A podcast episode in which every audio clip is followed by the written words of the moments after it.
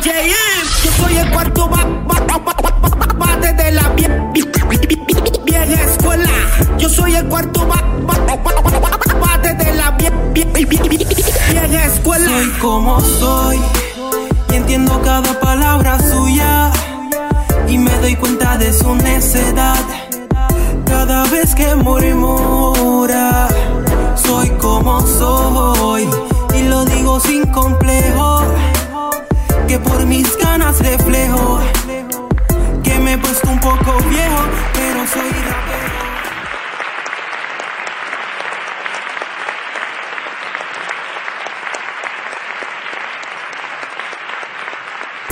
Saludos amigos. ¿Cuántos recuerdan la película Crush Groove? Esta película está basada en el sello discográfico Def Jam Recording y del productor Russell Siemens. Crush Groove fue estrenada en el año 1985 y es parte del catálogo de Warner Bros. El Cool J, Rom DMC, Beastie Boys, los Fat Boys y New Edition son parte del elenco de Crush Groove. Hoy continuamos con nuestra estadía en Colombia, de Bogotá, Colombia. Con nosotros, Sebastián Rodríguez.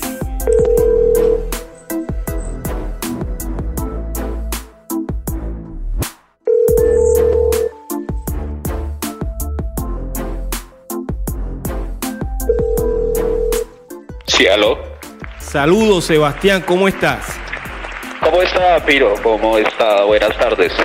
Buenas tardes, hermano. Gracias por contestar. Oye, esto es una entrevista que nunca he realizado a través de mi podcast. Me dices que eres historiador. Así es, así es, Piro JM. Tú eres Pues- historiador de la cultura hip hop o te dedicas a alguna otra rama. No, o sea, yo soy historiador de la cultura hip hop. Pues a ver, me presento, pues para los que no me conocen, eh, mi nombre es Sebastián Rodríguez. Mi primera aproximación a la cultura hip hop se produjo a través del rap alrededor del año 1995, 1996. Fue que pues eh, empecé en firme pues a ser parte del movimiento de la, de la cultura hip hop. Y como les quiero contar, eh, en algún momento tuve un acercamiento al elemento MC, que es uno de los cuatro elementos que hace parte pues de, de la cultura hip hop. Eh, como bien sabemos está, está el MC, está el breakdance, está el graffiti y está el DJ. Entonces mi primer acercamiento se produjo pues a través del rap, pues como les decía pues a la audiencia, eso fue alrededor del año 95-96. Pues a mí en ese año 95 me pasaron un cassette, una copia de, de un trabajo musical eh, de la, del grupo llamado La Etnia, del barrio Las Cruces, eh, pues de acá de la ciudad de Bogotá. Entonces, así fue que empezó pues eh, mi incursión pues en este movimiento. ¿Cuánto tiempo estuviste como rapero? Pues digamos que, como les venía diciendo, eh, ese fue mi primer acercamiento y ya pues eh, a finales de los noventas, de los noventas, comienzos de los dos miles, fue que pues en ese entonces eh, yo estaba terminando pues el bachillerato. Y eh, yo tuve pues en el colegio donde yo estudiaba, que se llamaba pues el Camilo Torres, que queda pues en el centro de la capital de Colombia, pues el centro de Bogotá. Y pues yo empecé pues a parchar con un grupo de pues de amistades, pues que ellos ya tenían pues un grupo, ellos eran de, de un barrio llamado La Perseverancia. Y pues nosotros nos reuníamos después de clases pues a, a freestylear, lo que es la improvisación. Y ahí fue que pues fue mi acercamiento al, al elemento MC, ahí fue que pues me, me surge la curiosidad de pues de querer rapear y pues yo compongo una letra eh, alrededor del año 2001 esa letra pues eh, eh, nunca salió pues al ruedo pero pues en ese tiempo en ese tiempo pues tuve esa pues esas ganas como de incursionar pues en el elemento del MC no entonces pues esto no se dio y pues proseguí mi camino, pues, pues siendo coleccionista pues de música rap. Ya después, alrededor del año 2013, fue que, que empecé pues mi labor dentro de lo que conocemos como el quinto elemento, que es la parte pues teórica del hip hop. El conocimiento. la parte pues de la del conocimiento, así es, de la, de la investigación y de, de la reconstrucción mm, de una memoria histórica. Eh, mencionaste que terminaste un bachillerato. Ok, ¿tienes bachillerato en qué? Sí, no, pues es bachillerato, pues a lo que acá conocemos pues como la escuela, el colegio. Es un bachillerato pues académico. Entonces, ya después de ahí pues me meto de lleno a lo que es el hip hop. Cuando tú hablas de bachillerato, no es universitario, sino que terminaste el cuarto año de escuela superior. Sí, así es, o sea, pues yo no sé en Puerto Rico cómo le conocen, pero pues acá es el bachillerato académico, que es la secundaria. Entonces, después de eso, después de eso, pues ya me meto de lleno a lo que es el hip hop. Al entrar de lleno al hip hop, dejaste los estudios. No, pues o sea, los estudios yo los terminé, los estudios del bachillerato académico pues yo los terminé y, ya. Quiero tratar de entender, eh, luego que tú terminas el cuarto año, ¿no van a la universidad en Colombia? Sí, claro, acá vamos a la universidad. Ah, pues o sea, yo no proseguí con esa, con ah, ese con esa educación superior que se le conoce como sí como la universidad. Entonces pues yo seguí pues mi trabajo pues empíricamente. O sea pues o sea, yo digo, cuando digo que soy historiador, pues soy un historiador pues aficionado, pues no soy profesional, eh, no es mi especialidad, digamos, en una que haya tomado pues una carrera, una carrera de historiador. Pero eres un conocedor de la cultura hip hop y del comienzo del rap en español en Colombia, ¿cierto? Así es, Piro. ¿Qué edad tenías en el 1995? No, pues bueno, o sea, yo quiero contarles a la audiencia pues que eh, yo soy pues joven. En ese año pues yo tenía alrededor de 14 años. Sí, o sea, pues yo empecé como muy temprano pues en esto del hip hop. Digamos que por el barrio donde yo, yo vivía y todo eso, pues todo esto pues del hip hop ya tenía fuerza, ¿no? En la ciudad de Bogotá pues ya llevaba eh, algunos años. Yo también pues estuve por ahí escuchando la entrevista que usted le realizó a Content y pues él más o menos habla de los, de los primeros grupos que hubo acá en la ciudad de Bogotá, ¿no? Pero entonces ese proceso eh, del hip hop pues ya llevaba un tiempo, pues desde el breakdance en el año 83, 84, que fue la primera vez que se vio el breakdance acá en la ciudad de Bogotá. Ya el rap se vino a ver pues eh, después del año 91. Esos conocimientos que tú tienes, que son adquiridos, sí de la década de los años 80. ¿Cómo tú recopilaste esa información? Pues esa información yo la recopilé eh, alrededor de, del año 2013, o sea, desde el año 2013 vengo trabajando en la reconstrucción de una memoria histórica del hip hop en Colombia, o sea, de la historia del rap y el hip hop en Colombia. Mm, o sea, tengo pues siete, años en ese proceso pues de recopilar la información. Pues entonces a mí me gustaría que tú pudieses decir quién fue el primer rapero en Colombia. Sí, claro, claro, o sea, pues yo los quiero pues contextualizar un poco, porque pues eh, una de las primeras llegadas del rap de Norteamérica se produjo a través de los puertos marítimos de las ciudades con puerto marítimo, como es el caso de la ciudad de Buenaventura. La ciudad de Buenaventura pues es la segunda ciudad más poblada de la región del Valle del Cauca. Pues no sé, pues la gente de pronto no sabe, pero en Colombia hay 32 departamentos y uno de esos 32 departamentos se llama eh, la región del Valle del Cauca. En la región del Valle del Cauca pues hay dos ciudades grandes y una de esas pues eh, es una ciudad con puerto marítimo como el caso pues de Buenaventura y más o menos alrededor del año 83 es que se produce esas una de las primeras llegadas del rap de Norteamérica a través pues del, del puerto marítimo, ¿no? Ok, eh, cuando tú hablas de, que llega a través del puerto marítimo, ¿qué es lo que llega? ¿Algunas personas con la música o, vieron bailando algunas personas? ¿Qué fue lo que ocurrió? Sí, correcto. Lo que los que llegan con la música, los que traen la música de Estados Unidos, pues son los polizontes, o sea, la cultura del polizonteo pues consiste pues en los que se embarcan eh, en ese viaje hacia Estados Unidos pues a, traer, a traer mercancía, sí, y en este caso pues se iban pues de manera ilegal a los Estados Unidos, escondidos en los barcos y pues traían eh, material de Estados Unidos. Y entre ese material pues estaba la música rap. Y pues también cabe resaltar que, que no solamente traían música en vinilo, también traían eh, videos, los videos pues que estaban eh, pegados en Estados Unidos, o sea pues recién salidos Sí, entonces es importante porque pues esto se produjo en la primera mitad de los ochentas, ¿no?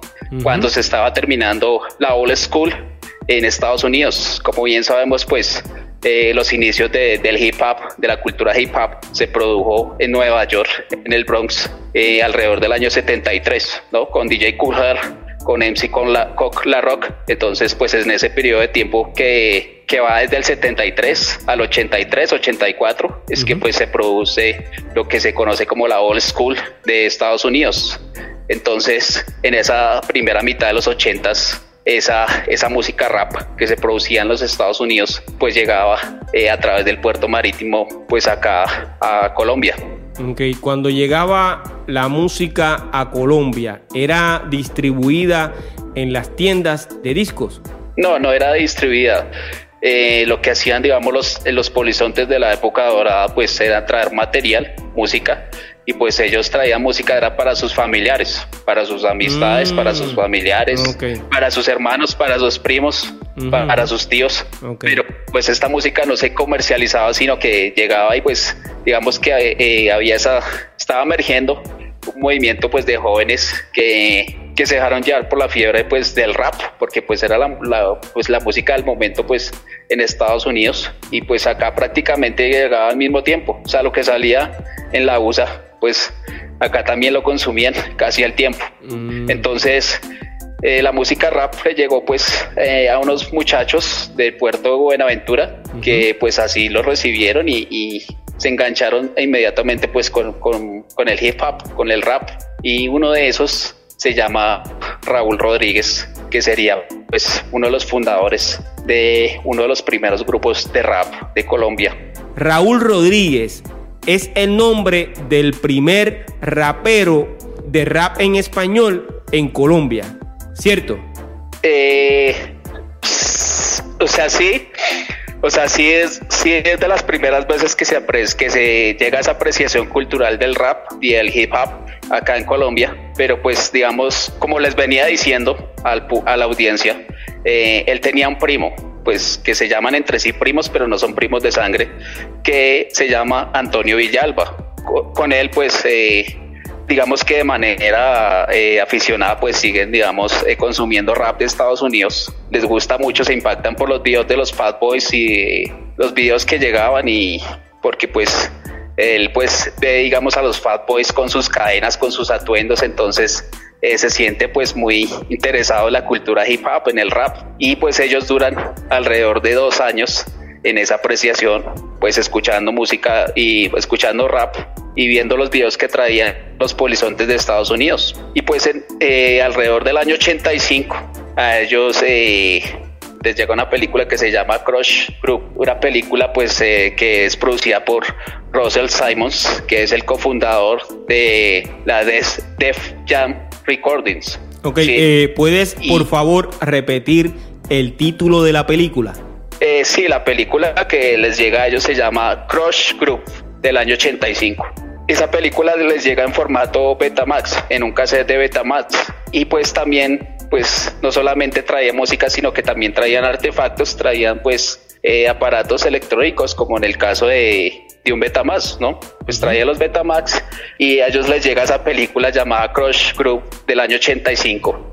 Sí, entonces en ese, en ese año pues ellos eh, pueden observar, pillar esa película y, y se empapan pues más de la cultura hip hop, porque pues eh, recordemos que en esa película pues aparecen los Bad Boys, aparecen rock, eh, grupos como Rom DMC, aparece el Cool J, eh, aparece Chorus Blow, y aparecen y varios raperos de, de, ese tiempo, ¿no? Aparece una afro puertorriqueña que se llama eh, Nayove, pues que es una de las primeras en hacer freestyle con su tema pues No te vayas en el año 85. Entonces pues es una película bastante interesante en ese sentido, ¿no? Porque pues retrata pues la vida de esos raperos de, de allá pues de Estados Unidos.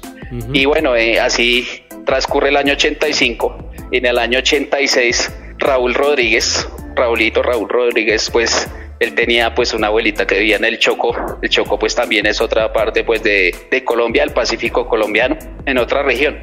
Entonces él se va allá a trabajar con unos tíos un tiempo y se aleja un poco pues del, del, de la apreciación del rap y el hip hop. Él se va en el año 86 a donde la abuelita y él decide irse eh, eh, a la ciudad de Panamá en el año 87. Él, va, él viaja a Panamá en el año 87 y también pues se me olvidaba pues mencionarles algo pues importante. Antonio Villalba el primo pues de Raúl Rodríguez. Él se fue primero para la ciudad de Panamá. Y cuando Raúl Rodríguez llega a la ciudad de Panamá, pues se encuentra ya nuevamente a su primo. Pero entonces esta vez cuando llega a la ciudad de Panamá, eh, conoce de primera mano pues el movimiento que se estaba gestando allá en la ciudad de Panamá. El movimiento pues de reggae en español, pues el reggae en español más conocido como, la plena panameña y pues allá tiene pues la fortuna de, de conocer a gente como Nando Boom, como Chicho Man, como Renato, Renato pues que sería eh, un panameño que sacaría pues un éxito, la chica los ojos café, entonces él tenía pues él tendría esta fortuna de compartir con ellos y de conocer ese movimiento que se estaba gestando en la ciudad de Panamá en el año 87. También pues eh, cabe resaltar que también había pues un movimiento pues de raperos en la ciudad de Panamá en ese año. Mm, ok, eh, tengo una pregunta que hacerte. claro, digamos. Sebastián, eh, ¿Tu verdadero nombre cuál es? Mi verdadero nombre es Sebastián Rodríguez, pues, o sea... Raúl Rodríguez, ¿y tú tienen alguna relación familiar? No, para nada. O sea, no solo nos parecemos en el apellido, pero pues, eh, como les venía diciendo, yo soy de acá de la, de la ciudad de Bogotá y Raúl Rodríguez, pues, eh, pues nació en Buenaventura, en el puerto de Buenaventura. Entonces, compartimos pues ese apellido, pero pues no teníamos ninguna consanguinidad, ninguna, no, es familiar, mejor dicho. Y entonces, en el año 87 llega Raúl Rodríguez a la ciudad de Panamá y allá conoce el movimiento que se estaba, eh, que estaba naciendo el movimiento allá en Panamá y se encuentra con el primo Antonio Villalba y pues allá se meten en un proyecto musical llamado Los Generales del Reggae. Los Generales del Reggae era un colectivo de artistas que cantaban reggae y cantaban rap y pues ellos se involucran pues allá en la pues en esa industria musical que estaban haciendo la ciudad de Panamá y pues tienen la oportunidad de grabar un vinilo un 7 pulgadas un sencillo pues con su primo Antonio Villalba. Y pues ellos graban un vinilo en el cual pues trae dos canciones.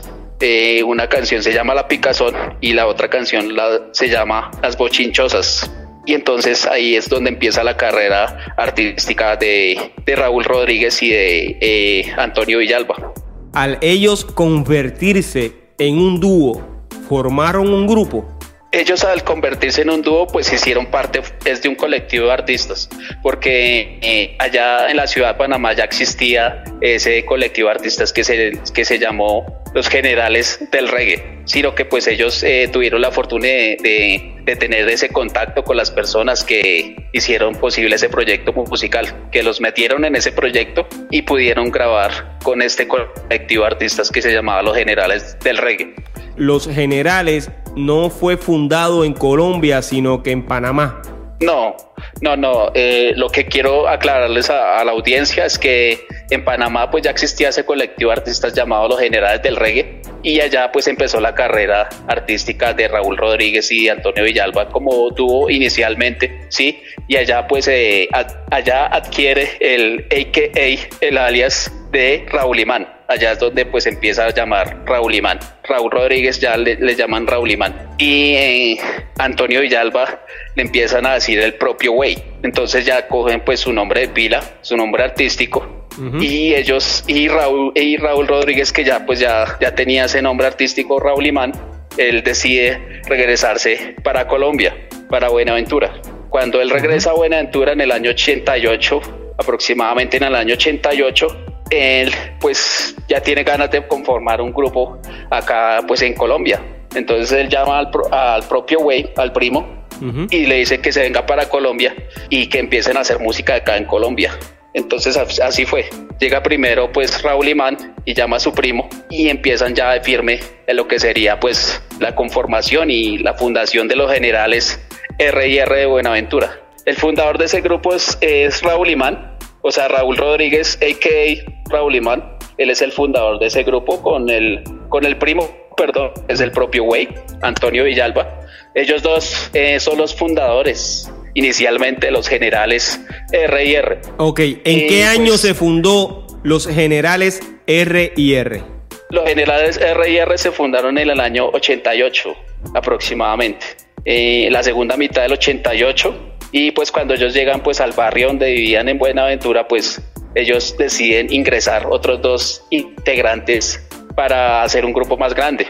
Pero entonces estos dos integrantes que no se conoce el nombre pues no tuvieron continuidad y eh, como salen estos dos integrantes iniciales pues meten a, a Johnny Jane y después meten a, a, la figura estrella pues de los generales R&R que sería John Barry. El John Barry pues aparte de eso pues bailaba y cantaba rap y pues tenía pues un nivel muy bueno para esa época entonces ellos deciden meter a John Barry y a Johnny Yen en lo que sería eh, ya pues los generales R&R. Y pues también Raúl Imán, Raúl Rodríguez, también pues le dice al, hermano, pues esta vez sí es el hermano de sangre, que también ingrese al grupo. El hermano de sangre, pues el nombre artístico es Chiqui Bryan. Entonces se conforma este quinteto llamado los Generales R&R en el año 88. ¿En qué año comienza Bongoman con los generales? Ah, ok, entonces para allá voy. Eh, cuando se conforman los generales R&R en el, en el año 88, eh, ellos deciden pues empezar su carrera musical ya como grupo conformado. Y en el año 89 ellos eh, deciden grabar sus primeras canciones de rap. Estas primeras canciones de rap las graban pues en un formato DAT, que es Digital Audio Tape. En este formato DAT, que por lo general pues es de marca, son casas de cinta digital marca Sony, ellos deciden pues grabar con pistas americanas. Eh, sus primeras cuatro canciones que grabarían en el año 89. Estas canciones pues eh, fueron grabadas en ese formato, pero nunca las grabaron de manera profesional. O sea, no las prensaron en un formato vinilo, en, un, disco, sino que las, eh, las grabaron fue en cassette. Entonces, esas cuatro canciones fueron las primeras canciones que grabarían los generales R&R en el año 89. Ok, pero ya me dijiste que en el año 86 Raúl se fue para Panamá y de allá trajo un vinilo, ¿cierto? No, o sea, ellos grabaron allá un vinilo en Panamá en el año 87 con ese colectivo de, artistas que les contaba que se llamaba Los Generales del Reggae, pero pues no tiene nada que ver con los generales R&R. O sea, ellos solo tomaron la ellos solo tomaron la parte de los generales, ese nombre, y le agregaron ese R&R. Pues para el público quiero contar es que R&R quiere decir eh, rap y reggae, porque pues también digamos que tuvieron esa influencia del reggae en español de Panamá, esa plena panameña, y pues el propio Wave, eh, las canciones que canta el propio Wave pues son de reggae en español. Y eh, los otros integrantes sí cantan pues rap. Y pues estas cuatro grabaciones son interesantes porque, como les venía diciendo, pues la figura estrella de los generales que, que, se, que su nombre artístico era John Barry pues él tenía una característica y era, que él rapeaba tanto en inglés como en español. Porque pues como había, como existía esa cultura del polisonteo, pues ellos también eh, aprendían inglés fácil porque se iban a, a, los Estados Unidos y pues tenían esa facilidad de aprender inglés. Entonces, eh, hubo pues una fuerte influencia de tres costas de Estados Unidos, pues yo me atrevo a decir que, que tuvieron una buena influencia eh, de la parte de Houston. Sí, ese, o sea, a finales de los 80 yo creo que ellos consumían, porque pues digamos sus canciones dan testimonio de que ellos consumían rap de, por ejemplo, de Los Ángeles, sí, de la Bay Area, que era pues California, sí, eh, solistas como Too Short, Too Short pues fue una influencia para los generales, sí, de la West Side, también digamos de la parte de Houston, del, del South Side, que es una de las cuatro costas de Estados Unidos, con los eh, Ghetto Boys, y también pues tenían una influencia de la ciudad de Nueva York, con, eh, con un grupo que se llama Deuces Wild, del que hizo parte Funk, Funk Master Flex y Nine Double M. Ellos hicieron parte de ese grupo y pues tuvieron una, ellos fueron una influencia fuerte para los generales y pues también eh, tuvieron una influencia de la parte de, allá de Puerto Rico, porque pues ellos ya después grabarían una canción que ya les voy a contar. O sea, ellos inicialmente grabaron estas cuatro canciones en el año 89, ¿sí?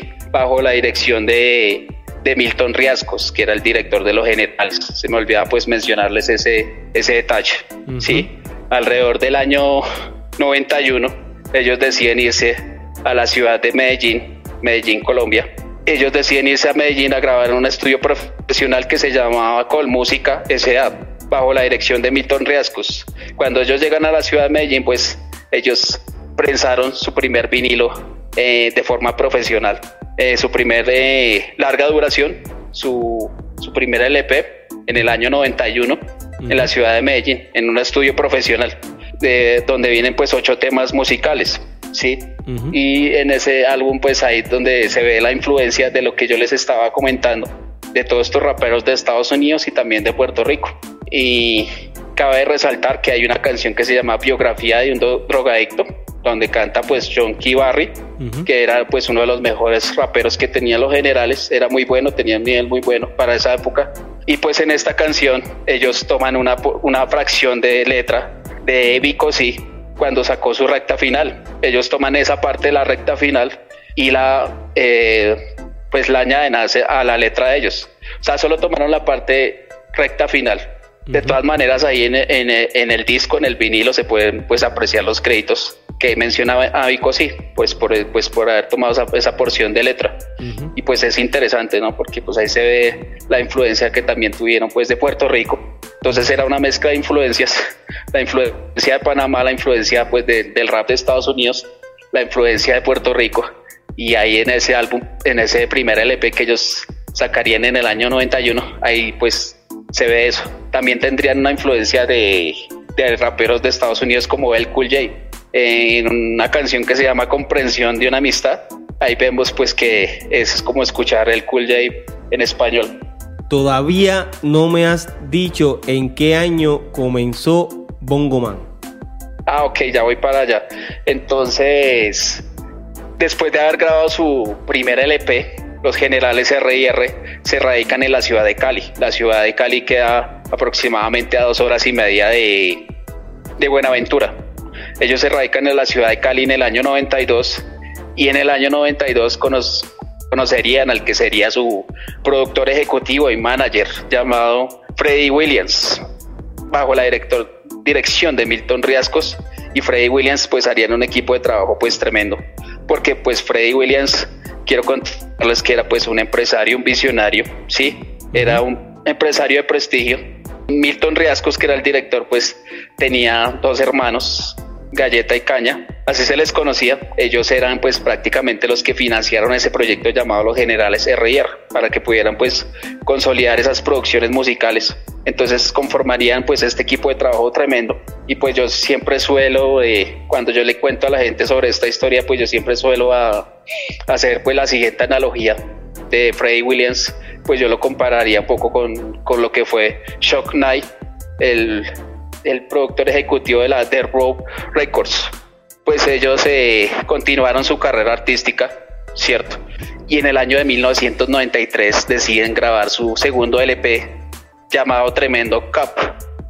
Tremendo Cup, pues también fue pues es un proyecto musical interesante, pues porque ya quieren, digamos, lograr esa internacionalizarse y llegar pues a otros escenarios.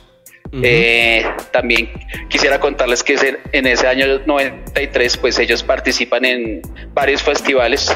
Uno de esos festivales se llama Festibuga, en la ciudad de Buga, que también hace parte de la, de la región del Valle del Cauca.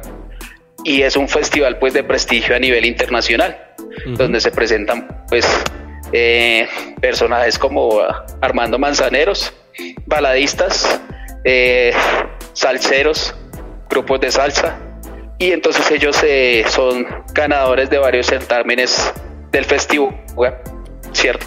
Y una de esos se produjo en el año 93. Ya pues bajo la dirección de Milton Riascos y Freddy Williams, ellos pues logran pues un poco internacionalizarse y pues como les decía saca su, su segundo LP. Desafortunadamente en el año 94, después de ese, de ese éxito que tuvo pues ese segundo LP, desafortunadamente en el año 94 asesinan a la, al MC, a la figura estrella, al rapero estrella de los generales R&R, que se llamaba John Barry.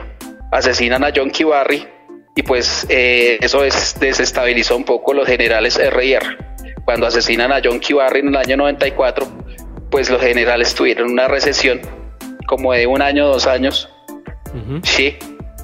Y en el año, eh, en el año 95 ya eh, entra en, esa historia el nombre de Bongoman, pues porque Bongoman eh, venía de estar radicado pues en Europa, él estuvo pues un tiempo en Holanda y él llegó a la ciudad de Cali nuevamente porque pues él era de la ciudad de Cali y allá pues se reúne eh, con una persona pues importante del movimiento de Cali que se llama Mario Campas. Mario Campas pues es el fundador de nuestra herencia en Cali pues más que todo que rescataba pues esa, ese afrocentrismo, ¿no? O sea, esas raíces de afro, sí, o sea, de las Antillas y el, de la cultura reggae. Entonces a Bongoman pues le interesa eh, hacer parte pues de, pues de ese movimiento eh, Rastafari, ese movimiento del reggae. Pero entonces en ese, en ese, en ese año 95 pues él conoce al, al manager de los generales, Freddy Williams. Y se conocen y entonces Freddy Williams decide meterlo al proyecto, al proyecto que pues es que son los generales R&R, ¿cierto? Okay. En el año 90, en el año 96 ellos pues lanzaron su tercer LP que se llama Coge a tu negro bajo el sello disquero Sony y pues también ellos grabaron eh, unas canciones en el estudio del maestro Jairo Valera, perdón, que pues el Jairo Valera pues era una persona importante, pues siempre ha sido una persona importante en Colombia porque pues fue fundador del grupo Nietzsche, el grupo Nietzsche pues es un grupo muy conocido, que es un grupo de salsa, entonces Freddy Williams era muy amigo de, Jairo Valera y ellos pues deciden grabar eh, algunas canciones en el estudio de Jairo. Y pues también eh, hubo personas que eran de, del grupo Nietzsche también hicieron parte de los generales. Entonces ellos graban en el 96 ese trabajo musical que se llama Coge a tu negro, en donde incursiona Bongoman. Entonces Bongoman ya sería de la segunda generación de los generales, porque eh, bueno, para hacerles un recuento, los primeros, la primera generación de los generales R&R, pues fueron Raúl Imán, Chicky Bryan, Johnny Yen, John Barry, ¿cierto? Y el propio Esa fue pues la primera generación de los generales. Ya como les ve, como volvamos al 96, como les venía contando, en el 96 ya pues eh, incursiona en el en lo que sería los generales R&R, eh, pues Bongoman. Bongoman pues hace parte de ese proyecto, eh, pues en un par de canciones y pues también cabe resaltar pues que en ese álbum pues ya se, se dividió la historia de los generales, fue un punto coyuntural, se dividió la, historia de los generales en dos, porque en ese vinilo ya no se llama los generales R y R, sino los generales solo, o sea, sin, sin, el, sin el R. ¿Por qué? Porque pues Freddy Williams tenía pues una visión de empresario y él decide pues eh, adoptar eh, ritmos como el merengue, como la salsa, entonces, y pues dado digamos el auge que tenían pues grupos como eh, de República Dominicana, como Los Ilegales, como Proyecto 1, como eh, no sé si, si, Proyecto 1 sea República Dominicana, no estoy seguro. Pero entonces eh, el merengue hip hop tenía fuerza en ese tiempo. Entonces ellos deciden adaptar pues estos, este ritmo, el merengue y la salsa, en este nuevo proyecto musical. En este proyecto musical también pues entra también una persona que sería parte de la segunda generación de los generales, que se llama Harry Boom Harry Boone y, Bongo Man son las nuevas caras en los generales. Y pues Bongo Man entró a reemplazar a, al que fue en un tiempo pues la figura estrella de los generales, que era John Key Barry. Porque pues bailaba y cantaba rap y era uno de los mejores.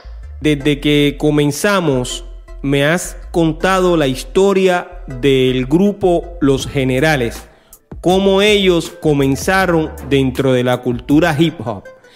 Pero en esos años de la década del 80 no hubo raperos en las calles de Cali, además de Rauli y de Antonio, ¿no hubo otros raperos? Sí, claro, claramente hubo otros raperos, pero entonces digamos que ese proceso viene de la línea de, Buenaventura, o sea, pues eh, ya Cali pues es otra historia, sí, eh, pues yo tengo desconocimiento de, de lo que sería la parte de Buenaventura, del puerto de Buenaventura, y pues cuando ellos se radicaron en la ciudad de Cali en el año 92, ellos participan en varios programas de televisión y uno de esos programas de televisión se llama Disco Caliente en el año 92. Entonces ellos comparten eh, escenario con un grupo de Cali que se llama que se llaman que se llamarían los Energy Kings. Era un grupo consolidado de la ciudad de Cali que, que traía pues los cuatro elementos ya o sea, el hip hop, o sea, ya era hip hop porque ya traían graffiti y traían breakdance y pues también eh, trabajaban con un DJ pues de la ciudad de Cali. Entonces los generales pues compartieron escenario en ese programa de televisión que les estoy contando, llamado Disco Caliente, eso fue en el año 92 y ese pues sería pues un grupo de la ciudad de Cali. Pero pues eh, eh, ya pues lo que les decía pues en el año 93 pues los generales grabaron otro vinilo. En el pasado episodio entrevisté a Bongo Man. Bongo Man cuenta que comenzó en las calles de Cali, Colombia, cantando rap en el 1984. Dentro de la historia que tú conoces, no ubicas a Bongo Man como uno de los pioneros del rap? Sí, claramente Bongo Man fue un pionero del rap en su ciudad, en su ciudad pues que, pues que es Cali, Cali, Colombia. Entonces, sí, claramente, o sea, en el episodio pasado, si, si usted entrevistó a Bongo Man, eh, claramente pues él también tenía un proceso ya artístico antes de hacer parte de los generales. Ok, tú conoces en su totalidad la historia de los generales porque es el grupo o el primer grupo que se fundó en Colombia, ¿cierto? Eh, de manera profesional sí fue el primer grupo que se fundó en Colombia. Los raperos que trabajaban para ganar dinero utilizando el rap, ¿no conoces ninguno de ellos? Además del bongoman. No, pues, o sea, yo tengo entendido que Bongoman pues tiene su propio proceso histórico, como les decía, o sea, su propio proceso en el, rap y sí, en el hip hop, él tiene pues su proceso y sí, o sea, lo que les comenta Bongoman pues es cierto, o sea, de, desde los ochentas pues él también tuvo su proceso artístico, pero, pero pues no tengo conocimiento. Ok. Eh, así a profundidad pues de lo que fue, digamos, el proceso de la ciudad de Cali, ¿cierto? Pero entonces... ¿Y qué eh, conoces del grupo Gotas de Rap? Ah, sí, entonces, bueno, eso es interesante, ¿no? O sea, pues la pregunta que me hace sobre Gotas de Rap, Gotas de Rap se fundó más o menos en el año 91, aproximadamente después de abril del año 91. Y pues, ¿por qué les digo esto?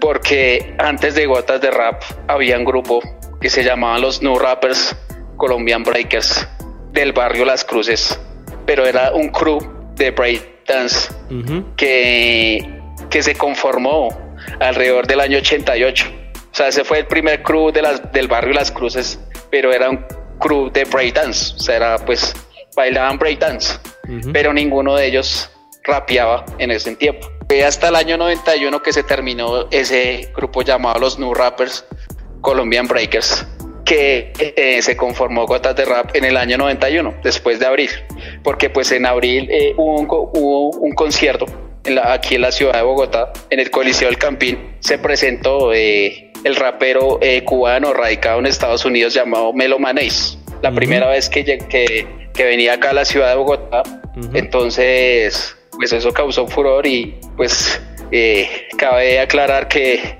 los No Rappers Colombian Breakers, eh, ellos fueron asistentes, ellos estuvieron en ese evento, o sea, asistieron a ese evento porque se ganaron unas entradas por un concurso que realizó una emisora acá en Bogotá llamada 88.9, la Superestación, realizó un concurso para ganar boletas para ese concierto de Melomanéis. Entonces ellos concursaron, pero entonces eh, uno de los fundadores de ese grupo que se llama Javier Arbeláez, Sí, que hoy en día pues le conoce como Tormento, pues él, él rapió esa vez y pues los, el resto bailaron y pues ganaron unas entradas para, para ir a, Melo, a Melomanéis. Ya después de eso pues se conformó el grupo Gotas de Rap y pues el grupo Gotas de Rap empezó con Content, que, que pues yo estuve por ahí escuchando la entrevista que usted le hizo a Content y, y esa primera alineación de Gotas de Rap pues fue Content, Javier Arbeláez y la hermana de Content que era Melisa Contento, que pues fue una de las primeras raperas acá pues en Bogotá, ¿no? No en Colombia sino en Bogotá. Entonces eh, de ese eh, grupo que les decía que se llamaba los No Rappers Breakers sale Gotas de Rap y también salen eh, los manes de la etnia. Pero entonces se, se conformó primero Gotas de Rap. La etnia se conformó alrededor del año 92 pero en ese año 92 ellos tenían otro nombre y ese otro nombre era los MCs de la niebla. Tú acabas de confirmar que Gotas de Rap comenzó primero que el grupo La Etnia. Sí, sí, correcto, yo lo afirmo por conocimiento de causa, porque pues hay archivos que así lo comprueban y pues que lo primero que, eh, que hizo La Etnia como grupo de rap fue los MCs de la niebla en el año 92. En el año 93 ellos cambiarían su nombre por la etnia Rasta y en el año 95 pues ya serían solo la etnia. Eh, los grupos eh, más importantes de Colombia son los generales, Gotas de Rap y la etnia. Digamos que, bueno, es que por, lo menos en el caso acá de Bogotá, Gotas de Rap y la etnia pues fueron dos de los grupos que más se supieron mover pues digamos que a nivel de medios de comunicación, porque pues Cotas de Rap siempre buscaba presentaciones y eventos, así fuera pues, eh, eh, pues en asaderos. Pero entonces también digamos que eh, el Instituto Distrital de Cultura y Turismo aquí de Bogotá pues también realizó varios festivales y gracias a eso es que pues ellos tienen presentaciones y así se dan a conocer pues en los, en los medios de comunicación gracias a un documental que sale en el año 93 que se llama Las calles del rap, que lo realiza Mauricio Beltrán. Ese sería pues el, uno de los primeros documentales de acá de la ciudad de Bogotá. Y en ese documental pues eh, podemos observar que hay como alrededor de 8 o 10 grupos aquí en la ciudad de Bogotá en el año 93. Entonces, Cotas de Rap y La Etnia pues fueron como los, los dos grupos más sobresalientes pero del barrio Las Cruces. Pero el rap en Bogotá no empezó en el barrio Las Cruces, o sea, yo quisiera pues dejar esa claridad, porque lo que les contaba Conten y yo pues les puedo contar, eh, confirmar esa historia, que ellos en los años 80 conocieron eh, a un rapero de acá de Bogotá que se llamaba Juan Carlos Castiblanco. Juan Carlos Castiblanco pues era, era b-boy, pues bailaba breakdance con su grupo los Speed Breakers. Pero entonces yo me atrevo a decir que pues fue uno de los primeros que se, que se atrevió pues a rapear en español en la ciudad de Bogotá desde el año 87. Desde el año 87 Juan Carlos Castillo Blanco estaba cantando rap en español, pero para, para el entretenimiento. O sea, eh, digamos que él tenía una canción, pero dedicada a su grupo, que eran los Speed Breakers, que se llamaba los, Somos los Speed, y pues él cantaba esa canción en las discotecas de esa época pero era pues un rap para el entretenimiento, más no era pues un rap de contenido así social y digamos que retratara una realidad, ¿cierto?, de los barrios eh, marginados en Bogotá. ¿Qué otro grupo eh, nació en Colombia y que no hemos eh, mencionado? No, pues yo le podría hablar pues de los grupos de acá de Bogotá que, que nacieron y se originaron pues eh, en esa primera, primera mitad de los noventas, porque pues uno de los orígenes del rap acá en Bogotá fue en el año 89, pues gracias a Juan Carlos Castiblanco, pero pues eh, nunca grabaron de manera profesional nada, fue pues solo presentaciones en vivo, pero desafortunadamente pues no hay registro de eso. Ya pues en la primera mitad de los 90 pues, pues hubo una emergencia de artistas y de grupos acá en la ciudad de Bogotá, pues yo le puedo mencionar en, ese, en, ese, en esa primera mitad pues a Rebel Group, había un grupo pues de Ciudad Bolívar que se llamaba Peligro Social, otra violenta creación. Eh, había un grupo de Kennedy que se llamaba Raza Gangster. Entonces hubo pues como que esa emergencia de grupos por localidades. No fue solamente en, las, en el barrio Las Cruces, porque pues eh, muchos consideran que el barrio Las Cruces fue el epicentro del, del hip hop y el rap en Bogotá. Pero pues no, o sea, sencillamente de ahí salieron dos de los grupos importantes de Bogotá, pues porque se movieron pues a nivel de medios, fueron conocidos a nivel de medios. Pero pues habían otros grupos en otras localidades de Bogotá que pues también existieron en la escena en ese tiempo, pero pues desafortunadamente no tuve, no tenía los medios, los recursos pues para grabar alguna producción musical. Esos grupos se fundaron en la década de los 90. En la década de los 80 solamente se fundó el grupo Los Generales de lo que yo tengo conocimiento, así es, que en la década de los 80 se fundó, pues se fundaron los generales eh, alrededor del año 88. ¿Conoces el grupo Alta Tensión? Sí, el grupo Alta Tensión, y eh, si no estoy mal, ese grupo ese fue el grupo de Bongoman. Ese grupo se fundó en la década de los 80, ¿cierto? Sí, es correcto, o sea, pues como les decía, Bongo Man pues también tenía pues su, su proceso artístico en la década de los 80 antes de ser parte de los generales R&R. Él pues tenía su proceso, entonces sí, podría decirse que también fue otro grupo que se conformó en, los en la década de los 80 Ok, y de la misma forma en que se fundó el grupo de alta tensión de Bongo Man, es posible que existan otros grupos que no estén ubicados en la historia del rap en español en Colombia. Yo tengo que dar por terminado este episodio. Llevamos, llevamos eh, eh, alrededor de una hora y unos minutos eh, hablando sobre la historia del rap en Colombia, específicamente del grupo Los Generales. Yo te agradezco de corazón que hayas hecho el acercamiento para que se diera esta entrevista.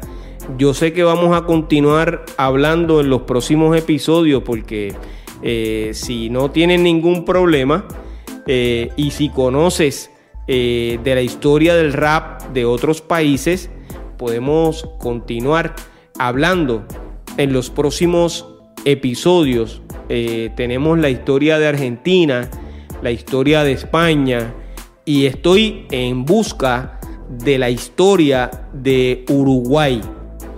Gracias, gracias de corazón. Algo que quisieras decir antes de eh, finalizar esta entrevista.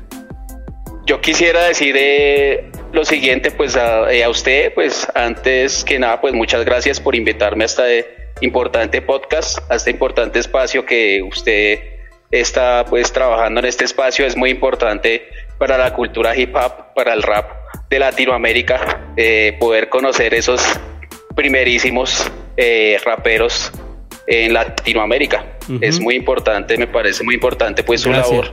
Eh, pues asimismo pues espero haber contribuido pues desde mi desde mi experiencia, desde mi conocimiento, desde mi labor, ¿cierto? y pues para la audiencia que no me conocía pues nuevamente les, les rectifico mi nombre, mi nombre es Sebastián Rodríguez. Eh, llevo siete años en esta labor de reconstruir esta memoria histórica del hip hop y el rap en Colombia. Y pues nuevamente gracias Piro por, eh, por invitarme pues a este espacio tan importante en el que usted está trabajando. Mucho éxito en tu labor y muchas bendiciones. Igualmente para usted. Sebastián Rodríguez es un conocedor de la historia del rap colombiano, a quien de aquí en adelante le llamaremos el historiador. Agradecemos que haya compartido sus conocimientos con los seguidores de este podcast. Yo soy Piro JM y esto es otro episodio más de Piro a lo natural. Oye, bomboncitos de menta para que se entretengan.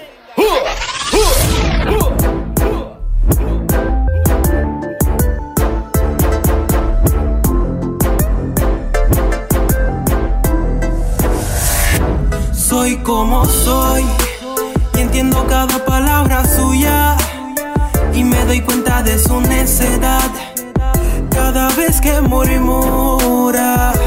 Soy como soy. Y lo digo sin complejo. Que por mis ganas reflejo. Que me he puesto un poco viejo pero soy rapero